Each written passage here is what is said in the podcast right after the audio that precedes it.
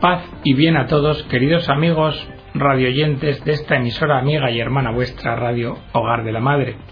Bienvenidos a una nueva edición del programa El Galeón.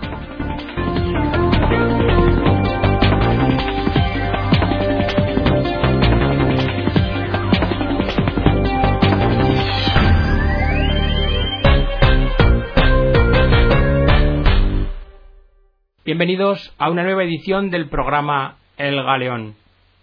En este programa continuamos y terminamos con el tema de la libertad en un artículo de Bitt Beckman donde reflexiona de la mano del pensamiento de Edith Stein.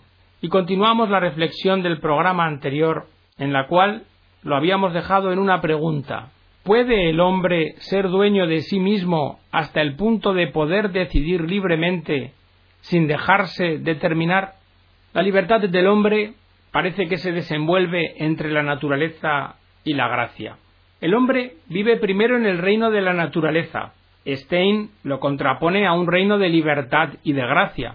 La vida del alma del hombre en el reino de la naturaleza no es libre, dice Stein. Se lleva a cabo, se desenvuelve en impresiones y reacciones. Es azuzada o desde fuera o desde dentro por estímulos que la impresionan y a los que responde. Aquí solo podemos hablar de una actividad pasiva, porque el alma reacciona y su movimiento es reaccionar frente a algo. Es decir, no es libre, está dispersa, inquieta, digamos, no cercada.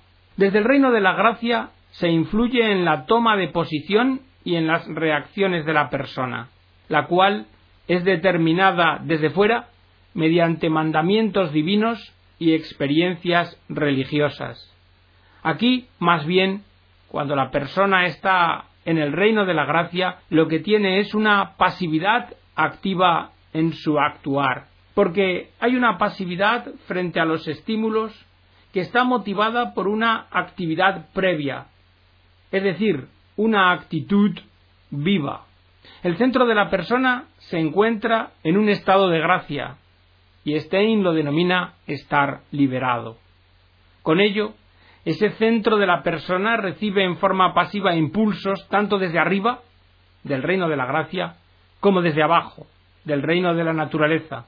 Pero el núcleo personal del hombre reacciona activamente a ambas impresiones, toma de forma activa una actitud, pero mantiene una postura propia. Pero, dice Stein, hay un tercer ámbito, una tercera forma, que es lo que podríamos llamar la actividad activa, el reino de la libertad. Solo como un punto inextenso.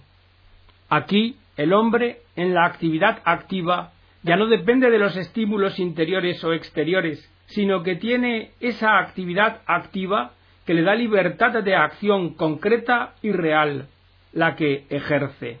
Cuando el hombre se refugia en la profundidad de su propia alma, en ese solitario lugar de decisión, entonces es cuando puede experimentar el auténtico lugar de la libertad.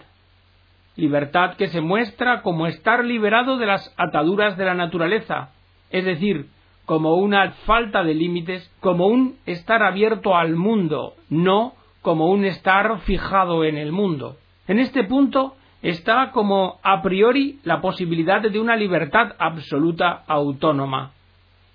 La libertad concreta frente al mundo, en el sentido de libertad de acción, está condicionada por esa libertad a priorística de apertura al mundo y de no aparición fijada en el mundo, y podría desembocar teóricamente en una desvinculación absoluta del mundo. Si por el contrario el hombre no quiere desligarse de este mundo para no sufrir, sino estar desasido en el mundo, se produce para él la situación decisoria. Pues en el mundo hay que elegir siempre entre diversas posibilidades. El alma se adhiere a una posibilidad concreta, abdicando así de la libertad absoluta.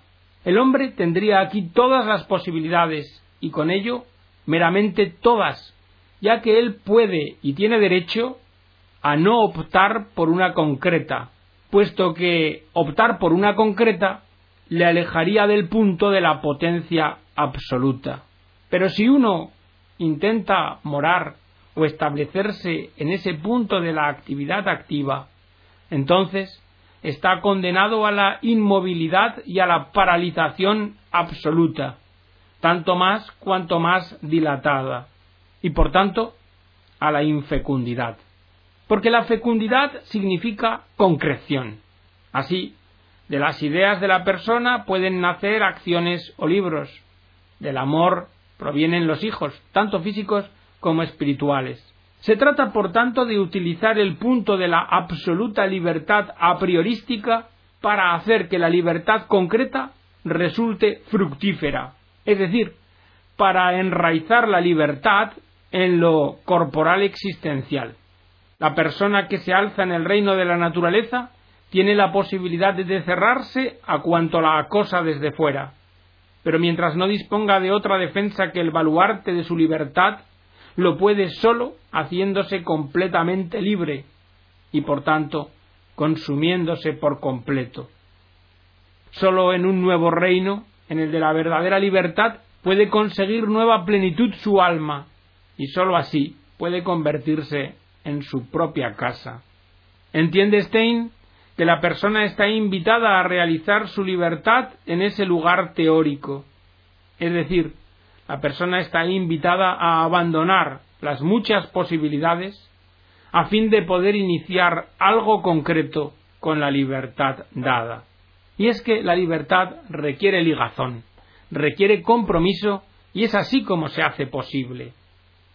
Solo dando un paso activo en la realización de una posibilidad concreta de las que tenemos y abandonando por tanto las restantes, se supera la paralización en el punto de la libertad absoluta. La persona de esta forma se vincula, se abre a otra esfera espiritual y adquiere algo nuevo. Así, la persona escapa del vacío que supone la propia libertad abstracta. Todo esto podría resumirse en una imagen.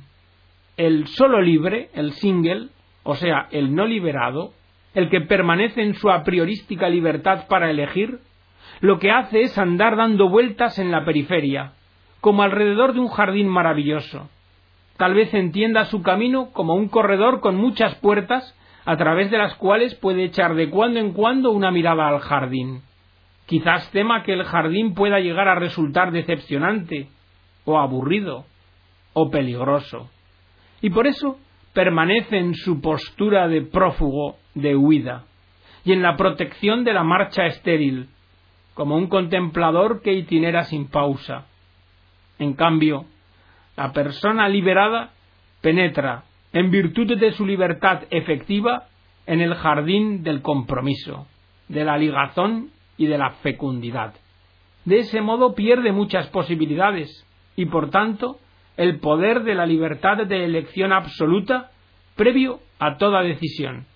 Pero mediante la decisión y la ligazón, la alianza, se gana a sí mismo y la plenitud, y produce fruto, y por tanto adquiere la vivencia del jardín maravilloso.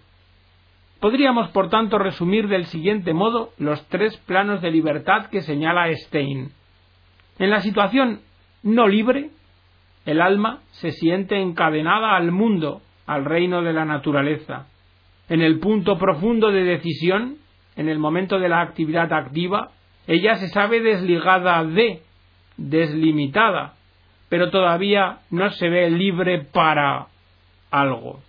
Este es el punto en el que se encuentra Buda, el punto en el que él predica, libre de, pero no libre para.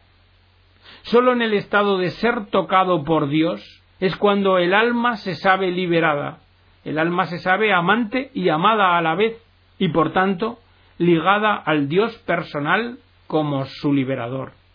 Se consigue así libertad y capacidad para una nueva vinculación, para un nuevo compromiso, para una nueva alianza. Desde la paz y tranquilidad de la condición de liberado, es posible emprender un movimiento libre hacia el otro, hacia la otra persona. Es en ese estado de liberado, de tocado por Dios, donde la persona humana es sacada también del punto solitario de la libertad absoluta. Ella ha realizado el a priori. Podemos decir, pues, por un lado, que ser libre significa ser solitario, sí, pero por otro lado resulta que eso solo sucede en el punto de transición, en el punto en que el hombre no puede quedarse a pesar de todos los intentos posmodernos para hacerlo. En Stein, la persona divina aparece como liberador de la persona humana tras el consentimiento dado por ésta, porque la libertad del hombre es la frontera para el poder y el amor de Dios. Aquí, Dios es a la vez pasivo de forma activa porque libera y activo de forma pasiva porque sitúa en la libertad. Si tomamos las ideas de Stein, podemos decir que sólo el absolutamente libre, Dios mismo, o un mediador liberado, puede poner a otro en estado de libre. Dios es tan libre que sólo tolera a su alrededor seres libres, como decía Santo Tomás de Aquino. Dios contrae una relación con el otro, una alianza, como con el pueblo de Israel que es sacado de Egipto, pero no permanece desvinculado. La alianza con Dios, más concretamente con Jesucristo, el Hijo de Dios hecho hombre, capacita al hombre para hacer libre al otro hombre, resultando así soportable para otros. En la paradoja de la libertad en el compromiso, es posible entender la libertad no sólo como algo negativo, como pérdida de protección y seguridad. Traducido a imágenes, esto significa que el impulsado es colocado en un marco cercado, en un jardín. El alma alcanza reposo en el Espíritu de Dios.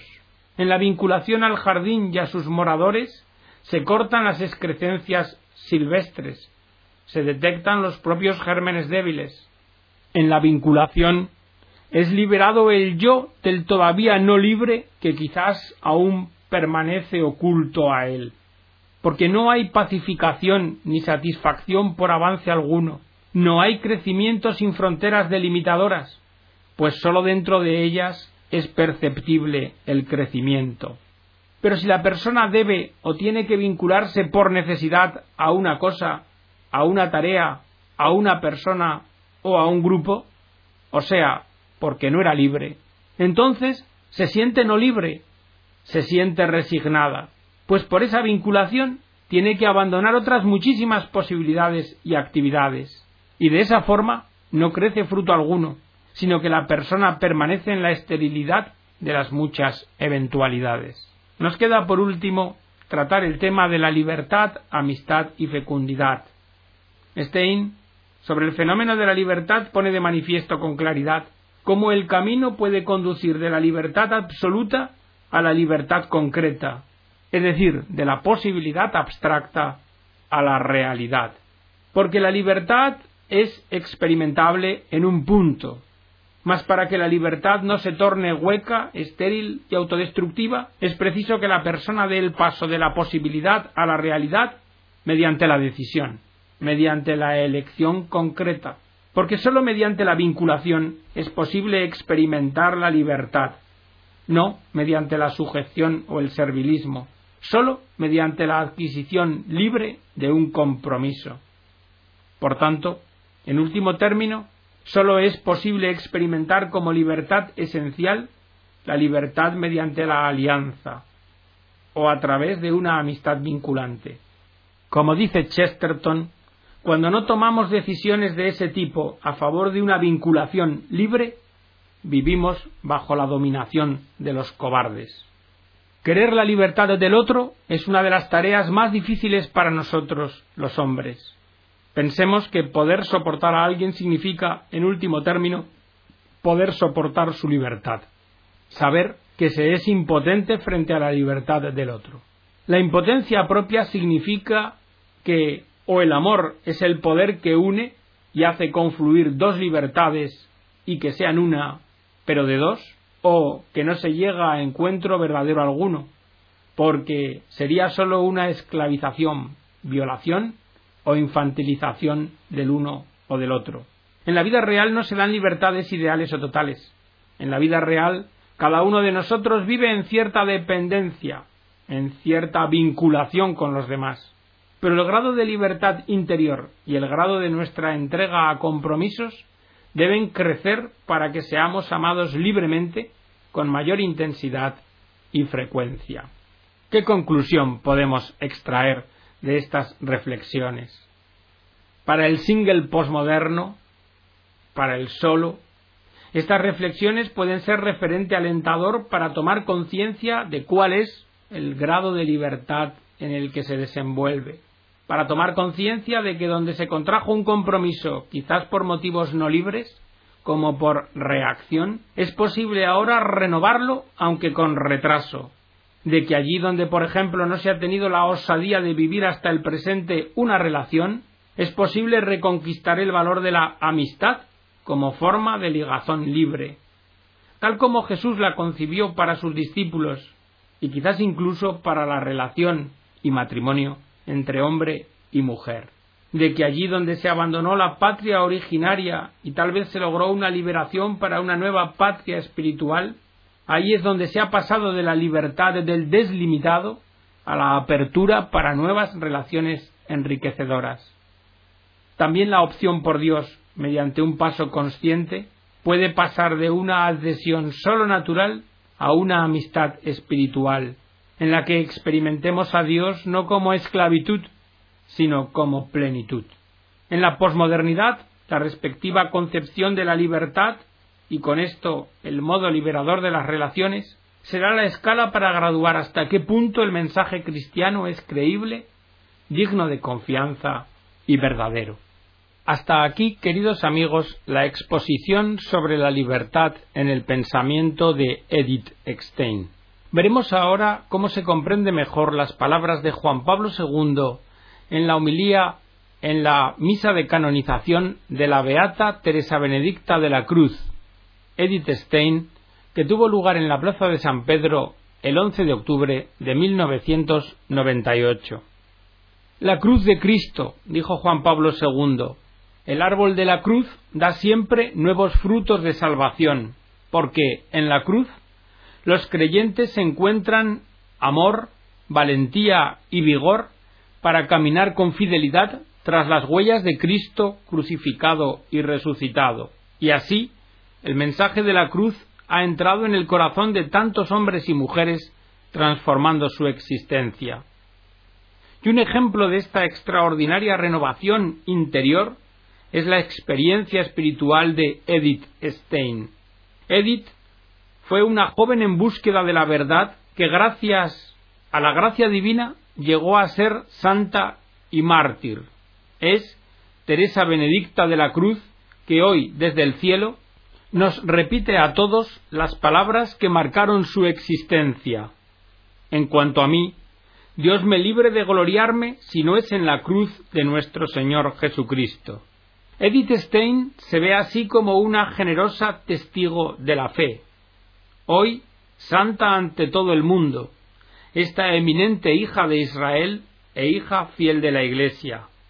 Edith dio inquebrantable testimonio durante su vida y sobre todo en su muerte. Por ser judía, fue deportada junto con su hermana Rosa y otros muchos judíos de los Países Bajos al campo de concentración de Auschwitz, donde murió con ellos en la cámara de gas. Pocos días antes de su deportación, la religiosa, a aquellos que se ofrecían a salvarle la vida les respondió No hagáis nada. ¿Por qué debería ser excluida? No es justo que me beneficie de mi bautismo. Si no puedo compartir el destino de mis hermanos y hermanas, mi vida, en cierto sentido, queda destruida. Al celebrar de ahora en adelante la memoria de la nueva santa, dijo Juan Pablo II, no podremos menos de recordar año tras año la Shoah, ese plan cruel de eliminación de un pueblo que costó la vida a millones de hermanos y hermanas judíos. El amor a Cristo, queridos hermanos y hermanas, fue el fuego que encendió la vida de Teresa Benedicta de la Cruz. Mucho antes de darse cuenta, fue completamente conquistada por Cristo, porque al comienzo el ideal de Edith Stein fue la libertad. Durante mucho tiempo Edith vivió la experiencia de búsqueda. Su mente no se cansó de investigar, ni su corazón tampoco de esperar. Recorrió el camino arduo de la filosofía con ardor apasionado, y al final fue premiada, conquistó la verdad, o más bien, hermanos, fue la verdad la que le conquistó a ella, porque descubrió que la verdad tenía un nombre, Jesucristo, y desde ese momento el Verbo encarnado fue todo para ella. Al contemplar ese periodo de su vida ya como carmelita escribió quien busca la verdad, consciente o inconscientemente, busca a Dios. Edith Stein, educada por su madre en la religión judía, a los catorce años se había alejado de modo consciente y explícito de la oración. ¿Por qué? Porque Edith quería contar solo con sus propias fuerzas, preocupada por afirmar su libertad en las opciones de la vida. Pero al final de un largo camino pudo llegar a una constatación sorprendente. Solo el que se une al amor de Cristo llega a ser verdaderamente libre. La experiencia de esta mujer que afrontó los desafíos del siglo XX, un siglo atormentado, es un ejemplo para nosotros. Porque el mundo moderno muestra la puerta atractiva del permisivismo e ignora la puerta estrecha del discernimiento y de la renuncia. Por eso me dirijo especialmente a vosotros, dijo Juan Pablo II, jóvenes cristianos. Debéis evitar concebir vuestra vida como una puerta abierta a todas las opciones, porque eso no es la libertad. Escuchad la voz de vuestro corazón, y no os quedéis en la superficie. Id al fondo de las cosas, y cuando llegue el momento, tened la valentía de decidiros, porque el Señor espera que pongáis vuestra libertad en sus manos misericordiosas. La Santa Teresa Benedicta de la Cruz llegó a comprender que el amor de Cristo y la libertad del hombre se entrecruzan, porque el amor y la verdad tienen una relación intrínseca. La búsqueda de la libertad y su traducción al amor no le parecieron opuestas, al contrario, ella comprendió que guardaban relación directa. Fijaos, en nuestro tiempo, la verdad se confunde a menudo con la opinión de la mayoría, y equivocadamente se cree que eso por ser tal, la opinión de la mayoría es la verdad. Además, está difundida la convicción de que hay que servir a la verdad incluso contra el amor, o al contrario. Sin embargo, la verdad y el amor se necesitan recíprocamente. Teresa Benedicta es testigo de ello. La mártir por amor, que dio la vida por sus amigos, no permitió que nadie la superara en el amor, y al mismo tiempo buscó con todo empeño la verdad, sobre la que escribió Ninguna obra espiritual viene al mundo sin grandes tribulaciones. Desafía siempre a todo el hombre. Por eso, Santa Teresa Benedicta de la Cruz nos dice a todos, no aceptéis como verdad nada que carezca de amor, y no aceptéis como amor nada que carezca de verdad. El uno sin la otra se convierte en una mentira destructora. También la Santa nos enseña que el amor a Cristo pasa por el dolor. El que de verdad ama no se detiene ante la perspectiva del sufrimiento, acepta la comunión en el dolor con la persona amada. Edith Stein, consciente de lo que implicaba su origen judío, dijo al respecto Bajo la cruz he comprendido el destino del pueblo de Dios, y hoy puedo decir que conozco mucho mejor lo que significa ser la esposa del Señor con el signo de la cruz. Terminó Juan Pablo II diciendo Demos gracias a Dios por este don y que la nueva santa sea para todos nosotros un ejemplo en nuestro compromiso al servicio de la libertad y en nuestra búsqueda de la verdad. Y hasta aquí, queridos amigos, este segundo programa dedicado a la libertad en el pensamiento de Edith Stein, que nos permite comprender mucho mejor las palabras de Juan Pablo II en la misa de su canonización y con el deseo de que haya servido de edificación para todos vosotros, me despido, deseándoos que Dios os bendiga.